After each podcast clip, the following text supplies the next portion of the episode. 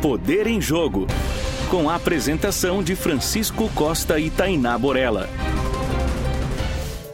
Olá, amigos leitores do Mais Goiás. Estamos aqui no nosso segundo podcast Poder em Jogo, o podcast do Mais Goiás. Aqui nós damos as nossas opiniões, não são notícias objetivas, apesar da gente sempre se amparar, se basear nos fatos. Quem quiser ler as notícias objetivas, vá ao www.emaisgoiás.com.br ou acompanhe as nossas redes sociais. Hoje estamos aqui com a jornalista e colunista do Mais Goiás, Tainá Borella. Oi, Tainá, tudo bem? Olá, Francisco. Olá a todos que escutam Poder em Jogo e aos leitores do Mais Goiás. Recebemos aqui hoje também o jornalista e mestre em comunicação pela UFG, Pablo Costa. Pablo, grande prazer recebê-lo, meu amigo. Olá, gente, um prazer estar aqui. Eu vi vocês na semana passada, primeiro, e agora estou aqui participando, uma honra. Estou sempre a dispor aqui do Mais Goiás, uma honra para mim participar. Massa mesmo. Como aconteceu no último programa, serão dois blocos de 15 minutinhos aproximadamente cada, um tema em cada bloco. Vamos começar falando hoje sobre a Guerra do Pequi, que envolveu inicialmente Minas e Goiás, mas atingiu até o Tocantins. E depois a gente vai pincelar rapidamente sobre a aproximação do DEM e do MDB. O DEM de Ronaldo Caiado e o MDB de Daniel Vilela, os dois que se encontraram recentemente, mas depois teve uma entrevista do Daniel. Mas a gente deixa para falar mais disso no segundo bloco. Para começar, a Guerra do Pequi. Na última semana, o deputado federal Marcelo Freitas de Minas Gerais, do PSL, apresentou um projeto para tornar o município de Montes Claros, em Minas, é, a capital nacional do Pequi. Segundo ele, a, a cidade, na região norte do estado, tem muitos bares e restaurantes que usam a, a iguaria como ingrediente típico valorizando a culinária local. Inclusive, no projeto tem uma curiosidade que ele escreveu cerrado com S, não com C, que até virou motivo de brincadeira, mas essa não é a questão. O governador Ronaldo Caiado reagiu a esse projeto e escreveu na, nas suas redes sociais, dentre outras coisas, que esse tipo de coisa tira o brilho dos goianos, né? Tentar tomar o piqui do goiano. Mas, nessa semana, mais recentemente, uma, uma influenciadora digital do Tocantins, chamada. Só um minutinho, vou pegar o nome dela aqui agora. Musa Dumont gravou um vídeo explicando que, na verdade, Minas e Goiás estão errados. É o Tocantins quem tem o direito do piqui. Que quando Goiás se separou do Tocantins, Goiás ficou com milho e com a soja e Tocantins com Piqui, inclusive de uma cidade chamada Pequizeiro. Então, Pablo Costa, eu queria saber de você, primeiramente, quem tem o direito sobre o Piqui nesse Brasilzão? É, essa é uma discussão tapada, né? Inútil e bem típica dos tempos que vivemos de rede social, né? Porque completamente infrutífero debater de quem é o piqui. Mas isso mexe com o brilho de um povo, né? Porque a culinária é um fator, é um pilar, né? É, da cultura, que, que realmente a gente se identifica por isso, e não tem um goiano que não tem uma memória, positiva ou negativa. Eu, por exemplo, eu não sou um apreciador de piqui, mas é trabalha com as minhas memórias mais antigas, sentir cheiro de piqui, de almoço de família, de fazenda, de fogão de lenha. Tudo isso vem à tona quando eu, eu sinto cheiro de piqui. É, então, isso mexe com a identidade de um povo. E aí, assim, o piqui é um fruto do cerrado.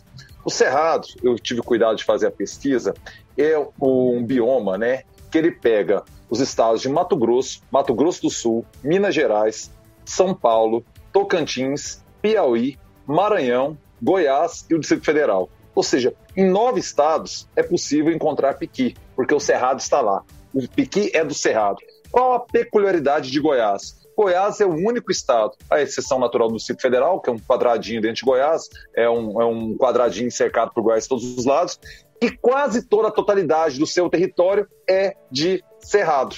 Mato Grosso é uma, uma, situação muito peculiar, porque tem a Amazônia, o Cerrado e o Pantanal. Mato Grosso do Sul tem o, o, Cerrado e o Pantanal. São Paulo tem Mata Atlântica e o Cerrado. Enfim, aí todos os outros estados têm dividido.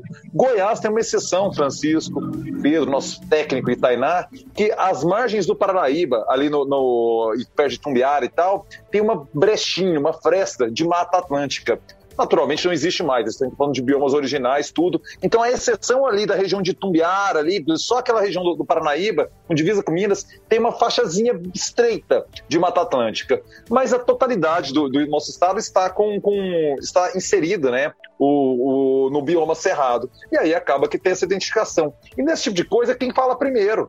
Por exemplo, o acarajé. O pessoal de Alagoas tem uma dor tremenda, um ranço com a Bahia, porque eles tomaram a Carajé para eles.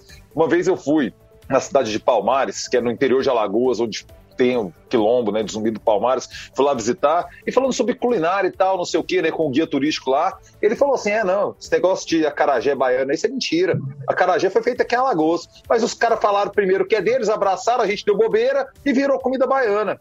Então toda região tem essa história de que é comida de um lugar ou do outro, porque não é assim, não, não tem um. A, a, cultura não respeita uma fronteira, uma, uma, limitação. A cultura transborda, ela ultrapassa. E a culinária é um aspecto essencial, elementar da cultura. Nesse sentido, é quem gritar primeiro. Me impressiona até hoje Goiás não ter levantado essa bandeira. Há tanto tempo que essa bola estava quicando aí, sabe? Como, por exemplo, agora recentemente a gente de declarou um patrimônio uh, goiano, o pit dog. Eu acho esse, esse fenomenal, é isso aí mesmo, porque o pit dog marca gerações de goianienses ao longo da, de décadas e tudo mais. Mas eu piro que até hoje a gente não tinha falado disso do piqui. Aí agora, quando Minas tem legitimidade. Eles comem pequena também. É do Cerrado também. Tem legitimidade. A gente deixa passar isso aí batido, sabe? Vacilo, né? Vacilo nosso. Olha, eu sou mineiro, né? Eu moro em Goiás desde 2009, mas eu sou mineiro, sou de Muriaé, meu pai é de Abaeté, Abaeté que é região do Alto São Francisco, que é cerrado, tem piqui, mas assim, pessoalmente nós não temos esse costume, eu não sou o embaixador de Minas para falar, mas assim, o meu núcleo não tem o costume de comer piqui igual aqui em Goiás, né? Então, é, é, eu entendi essa iniciativa, como você falou, falou primeiro, né? Mas eu acho que no, na, na, tradição, o goiano, como mineiro, eu vejo mais tradição de comedor de piqui do que o mineiro. O mineiro, além de não ter em todo o estado, onde tem a gente também não gosta muito, não, viu? Eu, pelo menos, eu não acho saboroso, eu não como. E você, Tainá, o que, que você acha de, de, dessa briga aí? Vai, você vai desempatar pro Tocantins? Não, Ó, minha família é mineira, minha família que me perdoe aí, mas a gente tem que, que dar a César o que é de César, certo? Ó, queijo mineiro é de Minas, o doce de leite melhor do Brasil é de Minas, pão de queijo, gente, tudo bem, ó. A gente aprendeu, o goiano aprendeu a fazer pão de queijo com as famílias de Minas que vieram para cá. Mas o pão de queijo é de Minas. A gente não vai brigar por isso. Então os mineiros têm que respeitar que o piqui é de Goiás. E outra coisa, gente, não se compara. E aí é uma questão de solo, tá? Uma questão de solo, porque cada fruta ou cada árvore ela fica melhor dependendo do tanto de potássio, magnésio que tem no solo. E Goiás é mais propício, o solo goiano, do cerrado goiano, é mais propício para o piqui. Tanto que aqui piqui é mato, né? A gente briga assim, piqui é mato aqui em Goiás. Porque é muito mais fácil de dar aqui e a fruta goiana ela é mais gostosa. Ela é um piqui pequenininho assim, carnudo, sabe? O, o, piqui da Bahia e do Tocantins é um piqui desse tamanho, branco. Não, não se compara. Eu comprei a briga aí.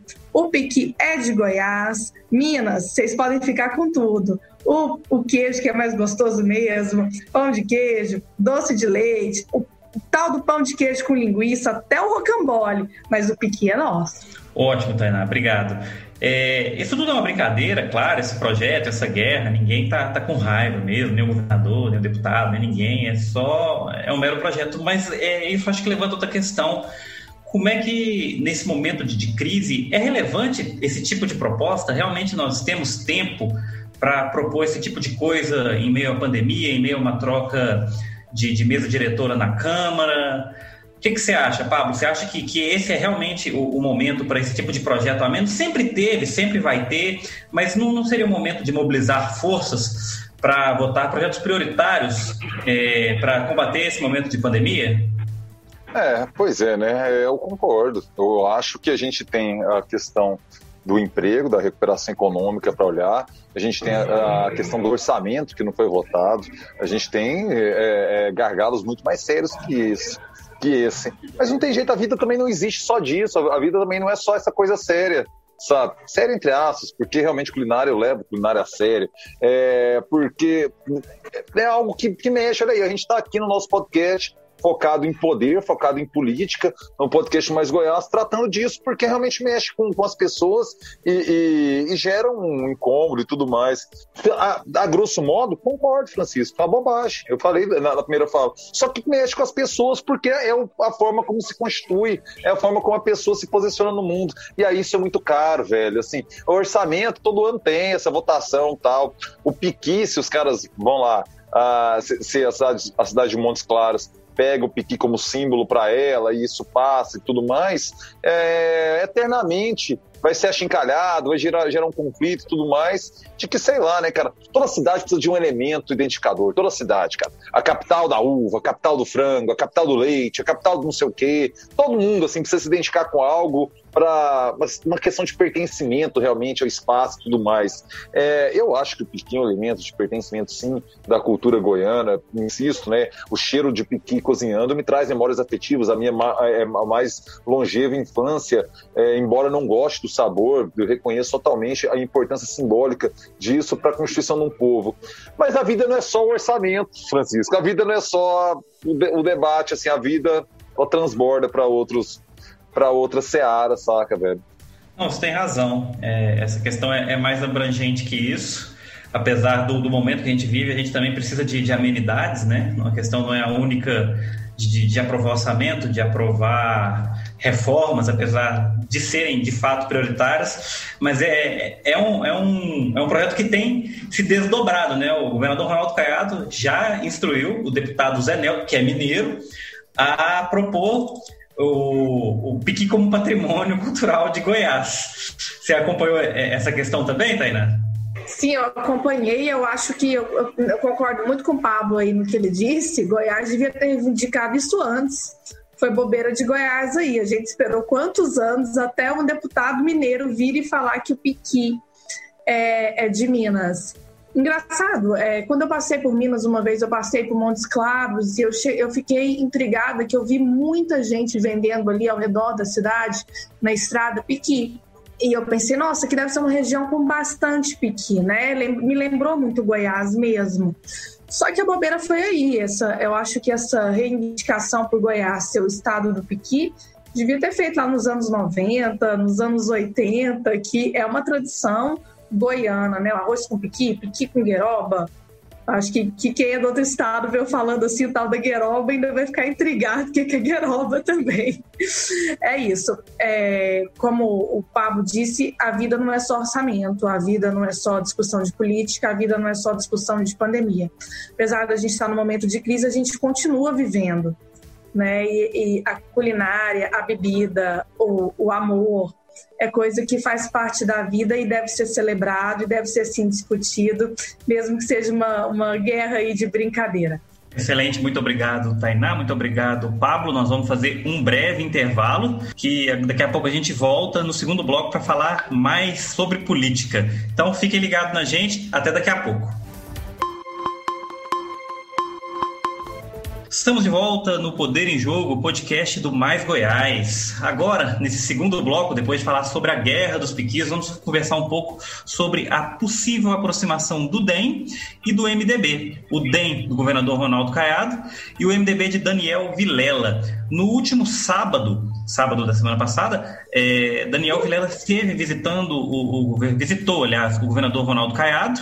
O assunto, teoricamente, teria sido para agradecer a questão de como o governador auxiliou, ajudou o, no enterro, do, no, no, na cerimônia né, de, de velar o corpo do pai dele, o Maguito Vilela, falecido no dia 13 de janeiro.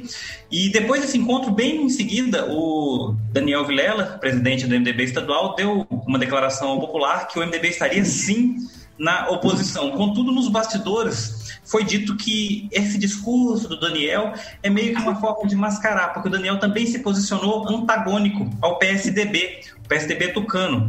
Falou que o MDB e o PSDB são é, rivais históricos dentro de Goiás e os bastidores começaram a discutir questões se esse discurso do Daniel de oposição ao Caiado nesse momento não seria simplesmente um discurso que nos, por trás eles estariam sim é, se aproximando para uma eleição de 2022. A Tainá acompanhou melhor essa questão. Tainá, eu queria que você comentasse o que, que você ouviu, o que, que você apurou sobre esse caso. A política, a política é uma coisa muito engraçada, né? Um dia é como uma nuvem, nunca, nunca fica do mesmo jeito. E quem é adversário amanhã é aliado, quem é aliado amanhã é adversário. Vídeo caso é, Baldi e Caiado aí que estão rompidos momentaneamente. Quando a gente fala da questão do Daniel, com a morte do pai dele, do Maguito, ele não tem muito caminho. Ele ficou sem Goiânia. Hoje, o deputado, hoje, desculpa, hoje o governador, Ronaldo Caiado, ele tem uma, ele tem uma projeção para reeleição muito grande. Então, o Daniel, se ele for para o embate com o Caiado, ele vai perder de novo. E ele ficaria mais quatro anos sem mandato. Ele já está aí quatro anos sem mandato, apenas sendo presidente do MDB. Claro, teve uma grande projeção, porque ele foi o que puxou a campanha do Maguito, enquanto o Maguito estava internado né, com a Covid-19 em São Paulo. Teve muita projeção, mas não tem mandato. Não ter mandato é a mesma coisa de nada na política, por mais que ele seja presidente de um partido grande em Goiás. E o Daniel tem dito a pessoas próximas a ele que ele não vai ficar mais quatro anos sem mandato. Quando, gente, quando ele fala isso, o que, que a gente pensa? Bom, peitar o caiado não vai ser fácil. Então, o que, que é mais fácil? Se juntar ao seu inimigo, né? Se juntar ao seu adversário. E as conversas é, do Daniel com o Caiado têm sido constantes por telefone. Teve uma pessoalmente na semana passada. E depois ele veio todo aquele discurso numa entrevista falando. O que mais chama atenção no discurso do Daniel não é ele falar que o MDB é oposição, mas sim a crítica que ele fez ao PSDB. Então, eu acho que caminha tudo para uma aliança e ele pode ser o grande escolhido do Caiado, não mais Baldi, não mais republicanos, mas sim escolhido para a chapa do Caiado para a vaga do Senado. É, Pablo, até queria comentar com você. No, na entrevista do Daniel, ele diz, ele fala uma coisa assim que, que, eu, que eu memorizei, que ele fala que mais ou menos assim, uma oposição que ajuda o governo a acertar. Esse é um discurso muito mais leve que o pós-eleição de 2018, né? Isso já é um sinal dele, desse interesse dele em se aproximar. E a gente tem que analisar um outro elemento. Gustavo Mendanha. Gustavo Mendanha cresceu muito, ficou muito forte. É interessante para Gustavo Mendanha uma aproximação do MDB nesse momento com o DEM?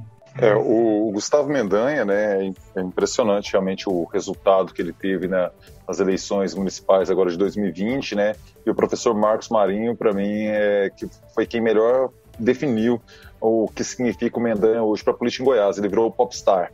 Ele é o popstar da política goiana. De fato, assim, não, não tem flanco para bater, para dar porrada no, no, trabalho dele, porque o resultado foi muito maiúsculo, foi muito expressivo. E, de fato, eu entendo o, o, o que a Tainá coloca, eu acho que faz sentido a leitura dela, muito bem informada, como sempre. É, só que eu não sei se o Daniel Primeiro que o PMDB tem que vender alguma expectativa de poder, porque já está muito tempo, o partido está muito machucado, uma sequência de derrotas estaduais, desde 1998 não consegue emplacar, né? E teve momentos que parecia que ia, 2002 parecia que o Maguito ia vencer o Marconi e não foi, tomou a virada. Depois em 2006 parece que o Maguito ia levar também e o Cidinho foi lá e meteu a virada. E o Iris estava forte na, na, naquela situação, naquele contexto, Marconi muito desgastado com Cachoeira, não sei o quê, não sei o quê, não sei o quê, não sei o quê, é, e, e não foi de novo, e o Marconi venceu o Iris mesmo assim.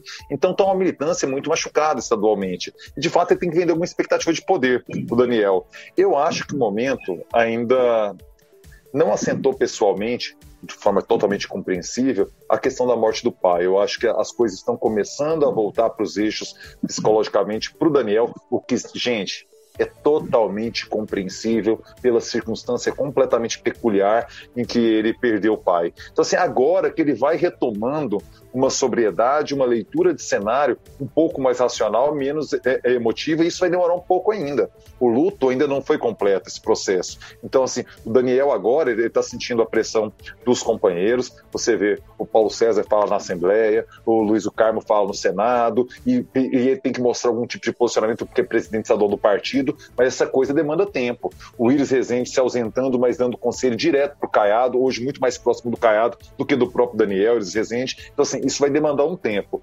A alternativa Senado, na verdade, é a seguinte: se o Daniel topar a se aliar aliar ao PMDB, conseguir convencer sua militância, eu acho que a militância não teria um problema em relação a isso, porque já caminhou junto com, com o Caiado, naquele momento o Caiado eleito senador. Então não, não, não, não acredito que isso, isso vá ser um problema. Se ele conseguir convencer a militância, ele vai ser o que ele quiser. Se ele quiser ser vice, o Caiado vai dar vice para ele, vai arrumar outro lugar, contemplar o Lincoln TJ de outra forma. Se ele quiser o Senado, ele vai ser o senador, ele vai ser o que ele quiser na chapa, a exceção do governador, evidentemente. Sabe? Então, assim, ele vai, ele vai ah, quero ser o federal, ele vai ser o federal que, que o Caiado mais vai apostar, mais vai dar estrutura do Estado para eleger, ele vai ser o que ele quiser, certo? Na, na chapa. Agora, tem que ver a própria expectativa dele, tem que ver, o, o, o Mendanha, ele está muito novo, ele tem muita lenha para queimar, ainda não precisa se dispor agora e tentar um racha no PMDB para tentar tomar a liderança de Daniel. Eu acho que nem soaria bem pela história que ele tem de aliança com o Maguito e tudo. Eu acho que não pegaria bem Mendanha. Ele tem tempo para os ciclos passarem, para os ciclos passarem, e eu tenho a impressão que o próprio Daniel também compreende isso. O Caiado é um septagenário. Ele, ele, os ciclos da vida vão se fechando. É, Daniel Vilela e Mendanha têm mais 30, 40, 50 anos, talvez, na vida pública de Goiás com conforto, com tranquilidade. Então, assim, não precisa precipitar as coisas. É, as, as coisas têm o seu tempo. Eu tenho a impressão que o Daniel as decisões agora ainda estão muito abaladas pelo emocional. Isso vai demandar um pouquinho mais de tempo para que o racional volte a lugar pela dor indescritível que ele passou. É, o Gustavo Mendanha não vejo uma situação de tensão gerando estresse no momento. E o Caiado só tem a ganhar. Porque convenhamos, o Baldi ele tem a força ah, do dinheiro, ele tem um partido importante como o PP, mas pessoalmente eu leio hoje do tamanho de deputado federal o que era. Não consigo ver o Baldi partindo para oposição, peitando para uma disputa ao Senado ou, ou ao governo do Estado, a não ser que aconteça um fato novo, aquelas reviravoltas que acontecem na política, precisa reconhecer, mas os elementos que temos hoje não dá para apontar o Baldi liderando um processo de oposição em Goiás. O Daniel dá, não sei se vitorioso, acredito que não, inclusive, inclusive. mas o que o MDB em Goiás, o que a tradição, já foi candidato anteriormente, já tem um, um, um de 2018, tudo isso conta para o Daniel. Mas eu acho que hoje é mais estratégico, de fato, ele se transformar em vice de Caiado ou o Senado e colocar o PMDB fazendo um acordo para que em, em 26 o PMDB, o MDB suceda Ronaldo Caiado com um nome, aí pode ser o próprio, enfim, as conversas andam, o, o tempo anda, porque o Vanderlan, o Caiado é, escanteou ele com apoio à prefeitura. O Vanderlan que poderia, um candidato potencial para 22, o Caiado, ao apoiá-lo aqui em 20, colocou o Vanderlan no bolso. É muito difícil o Vanderlan agora sair em oposição, mesmo que o Vilmar Rocha planta e tal, não sei o que. O Vilmar está trabalhando parte dele, está no jogo dele. Mas o Vanderlan vai ser muito custoso. Mais uma vez ser candidato, mudando de grupo de novo. Pessoalmente vai ficar muito caro para o Vanderlan essa conta. Então eu creio que é uma aliança ganha-ganha. O, o Lincoln TJ, se, se, o Daniel caso queira vice, ele reposiciona, acha um espaço de, que valorize a presença do, do Lincoln, sabe? colocando às vezes ele, ele, como candidato ao Senado, colocando ele às vezes como eh, esse é o candidato a deputado federal prioritário da chapa e do, do, dando estruturas do governo do estado para que ele saia para federal. Tem formas de contemplar o Lincoln TJ caso ele queira ir, ir caso o Daniel prefira ser vice. Então, eu insisto, o Daniel vai ser o que ele quiser na chapa de Caiado, se o, o, o Caiado topar. E daí para frente, cara, isso é o limite. O Caiado agora ele tem que encaminhar o governo dele, porque o primeiro ano, 2019, foi falando muito de conta de Marconi, não sei o que, não sei o que, não sei o que, sabe? 2020 veio essa a, a tragédia mundial da pandemia, inviabilizou também. E o, e o Caiado ficou vacilante. Uma hora ele bate no Bolsonaro, outra hora se, se alinha ao bolsonarismo de forma muito no meu entendimento, até submissa, sabe? Ele ficou muito flutuando entre posições e aparentemente agora ele achou o prumo ali de uma, uma, uma aliança respeitando os protocolos de saúde. Não sei se isso vai pegar na cabeça do eleitorado, sabe? Mas o Caiado parece que arrumou um discurso em que ele respeite minimamente o diploma dele de médico e também não seja uma oposição explícita, não rompa com, com, o presidente Bolsonaro como fez. E agora vai ter que começar serviço, ele vai ter que mostrar serviço. Qual que é a, qual que é a cara do governo Caiado até agora? Sinceramente, não temos nesses dois anos. Por quê? Porque 2019 foi para acertar a conta, 2020 foi pandemia, e aí, 21, 22 vai ser estrada? Vai ser equilíbrio fiscal? Vai ser hospital? Não sei. Até agora ninguém sabe.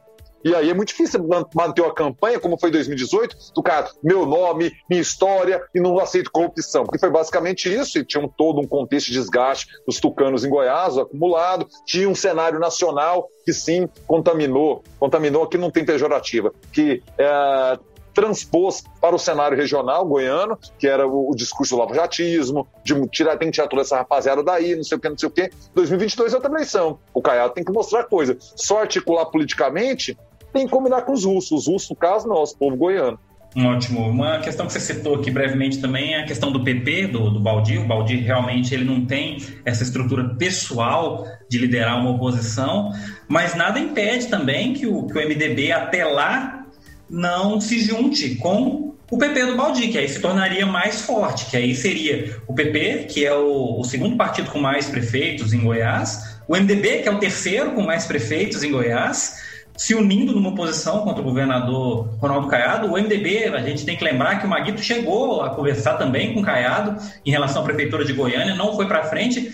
Pode acontecer de novo essa mesma questão é, em 2022 de ensaiar uma aproximação. No segundo tempo, o MDB se lança é, com o candidato próprio, Daniel, no caso, com o, o PP ou outros partidos, porque ele diz que não se junta com o PSDB, mas existem outros partidos, né, que ele pode se unir nessa disputa. E o PSDB fica a, a dúvida também, será que o, o ex-governador Marconi tem coragem de sair ou ele vai tentar meramente um deputado federal, como já, já disse que tem interesse? É, eu queria ouvir brevemente a Tainá e depois o Pablo antes da gente ir para as considerações finais é, Francisco e Pablo. O Pablo falou aí que o Daniel pode ser o que ele quiser. Ou vice, ou senador, isso se o Caiado topar. Na verdade, a, o que eu tenho apurado de bastidor hoje não é o que o Caiado topar, mas na verdade o que o Daniel topar. O Caiado quer muito essa aproximação com o Daniel. Ele mata dois coelhos com uma cajadada só.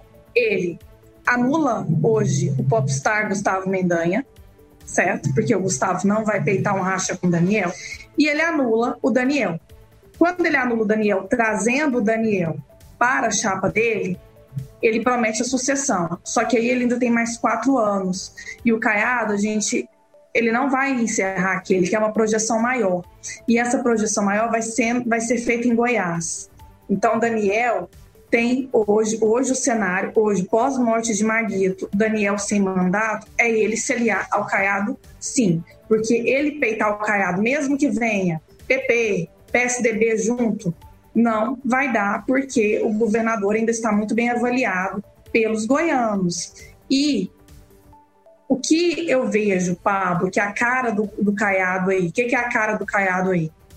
No meu entendimento, no que a gente tem visto ele bater muito na, na, na tecla é saúde, que ele está usando a própria pandemia, regionalização da saúde, levando policlínicas, isso ele tem feito, e outra, segurança. O Caiado está focando muito em segurança. A própria postura dos policiais na rua mudou depois. Não sei se você teve, você e Francisco tiveram já a oportunidade de ver uma abordagem policial depois que, que o Marconi saiu do poder e o Caiado assumiu. Ela é muito mais incisiva, ela é muito mais dura. Hoje, quando o governo de Goiás desmonta uma quadrilha, ela é muito. A, a, a, mídia ou a própria exposição é muito mais bem feita e mais incisiva do que antes. Então, a segurança vai ser um dos carros-chefes do governo Caiado aí para tentar a reeleição. Ele vai apostar nessas duas frentes, saúde e segurança, que foram, inclusive, promessas de campanha dele. Agora, quanto ao ex-governador Marconi Perillo, o ex-governador Marconi Perillo ele não para de articular. Hoje ele está no momento enfraquecido, ele está enfraquecido. Claro, o PSDB diminuiu não só em Goiás, o PSDB diminuiu no Brasil todo. Hoje, o único expoente que a gente tem é o Dória. Ainda está criando um racha dentro do partido, e, e aí sai a Aécio, junto o FHC para diminuir o fogo, tá. Mas o Marconi, a gente tem que entender que para ele também é o mesmo caso do Daniel. Não é bom para a carreira política dele ficar sem mandato. Então ele vai peitar assim deputado federal. E se brincar, ele é um dos mais bem votados. Porque o Marconi ainda tem um eleitorado. O Marconi ainda tem uma memória política do povo goiano. A quem gosta, a quem odeia, mas ele tem um eleitorado. E o Baldi é essa questão aí, eu acho que ele peita mais um deputado federal mesmo, e se brincar, nem racha com o Caiado daqui nos próximos dois, três meses. Pablo, sua opinião? Concordo inteiramente. A leitura da Tainá é muito precisa. Concordo assim embaixo, sim. É, eu tenho a impressão que o Marconi tem muito a ganhar, na verdade, sendo federal e talvez carregando um ou dois nomes para o PSDB, sabe? Talvez ele consiga. Veja que o PSDB atualmente tem um único deputado federal. Então ele pode ser um puxador de votos, sim concordo com a Tainá que ele tem capital político para ser um dos mais votados. Eu não sei se o delegado Valdir vai conseguir repetir as duas excelentes votações que teve nos dois últimos pleitos, porque o racha com o bolsonarismo, não sei como se isso vai ser cicatrizado até 2022, eu não sei o quanto, qual percentual do eleitorado dele é dele mesmo, uh, embora precisamos reconhecer que o, o, o, Valdir ele já era grande em Goiás antes do fenômeno do bolsonarismo, mas a partir do momento em que ele rompe com Jair Bolsonaro em 2019 e rompe atirando, né, uh, falando que explodiu o governo, que tinha áudio, não sei o que, não sei o que, não sei o que, uh, aconteceu uma cisão do seu eleitorado. Eu não sei se ele vai ter essa força uh, pessoal para ser novamente o mais votado do estado de Goiás. Concordo com a Tainá. Aí pode pintar um, um, um vamos usar a palavra de novo, né? um popstar aí, como foi o Cajuru pro Senado, algo que destoa, entendeu? Assim, agora, dentre os políticos mesmo, eu concordo com, com, com a Tainá que, que o Marconi tem, tem, tem caixa para ser o, o mais bem votado, sim. Em relação ao caminho do PSDB, veja bem, o, o Jânio da Rua, ele não tem muito a perder. Se ele sair candidato ao governo do Estado e perder do primeiro turno, ninguém imaginava que ele fosse ganhar mesmo. Ele ganha uma projeção estadual que ele não tem, ele é muito conhecido aqui na região metropolitana de Goiânia, em Trindade em particular. Ele vai fazer uma campanha, vai rodar o estado, vai deixar o nome dele conhecido e ele trabalha mais para frente. Ele também tem linha para queimar para frente aí na política goiana, sabe? Então, assim, também ele não perde. O que, que o Gênio da Rua perde sendo candidato e perder pro Caiado? Absolutamente nada. Ele só ficou mais conhecido. Porque aí se ele ganha, ganhou. Entendeu? É, o que, que ele pode perder, cara? Nada. Se ele tiver votação menor daqui do Zé Elton, ninguém vai cobrá-lo nada, porque o Zé Elton naquele momento tinha a máquina do Estado, vinha com o legado marconista. O Gendarro não tem máquina, não tem nada, tudo. Veja, ele só tem a ganhar sendo candidato, sabe? Ele fica conhecido no Estado todo. E se ganhar, ganhou, entendeu? É mais ou menos a circunstância do Marconi em 98. Era um deputado federal, pequeno, assim, pouco conhecido no Estado, nem 40 anos, vai ser candidato contra o Íris. Que, que o Marconi perderia? Nada, entendeu? Ele ganhou, entendeu? ficou aí 20 anos na política goiana dando, dando as cartas. Só que o mundo gira, a vida anda, tal, não sei o quê. Então, eu acho que o PSDB não tem muito a perder, porque se vai perder o que mais? Só tem um federal, não tem prefeito relevante no estado nenhum, nenhum prefeito relevante no estado. A Tainá tá certa, é um processo de cisão interna lá, que a gente não sabe nem, nem o que, que vai ser do PSDB até 2022, porque tá, tá um, um, um, fratricídio gigante internamente na sigla, nos tucans é bicada para tudo que é lado, é pena voando, é escambau acontecendo. Então, assim, eu acho que, que o PSDB é a situação mais confortável de todos. Elegeu Marconi já é uma baita vitória eleitoral para federal recuperou Marconi, ele volta a ter mandato, ele volta a circular, ele volta a ter. Ele tem emenda, ele volta a ter voz, sabe? É, é, é o que sobra, é o que tem para hoje. Excelente. O programa de hoje, acho que o assunto é, tinha muito o que dizer, né? Então nós acho que estendemos um pouquinho, mas foi muito relevante tudo que foi dito aqui. Pena não podendo falar mais, o programa tem só meia horinha. E eu agradeço muito mais uma vez a participação da Tainá e do Pablo. Um grande prazer recebê-los. E vocês, leitores e ouvintes que nos acompanharam até aqui, o meu muito obrigado. Para mais informações, acesse www.emaisgoiás.com.br e até a próxima. Até a próxima, Francisco. Até a próxima, Mais Goiás. Prazer, estou sempre ao dispor. Quando precisarem de mim, estou aqui. Você ouviu Poder em Jogo, podcast semanal de política do Mais Goiás.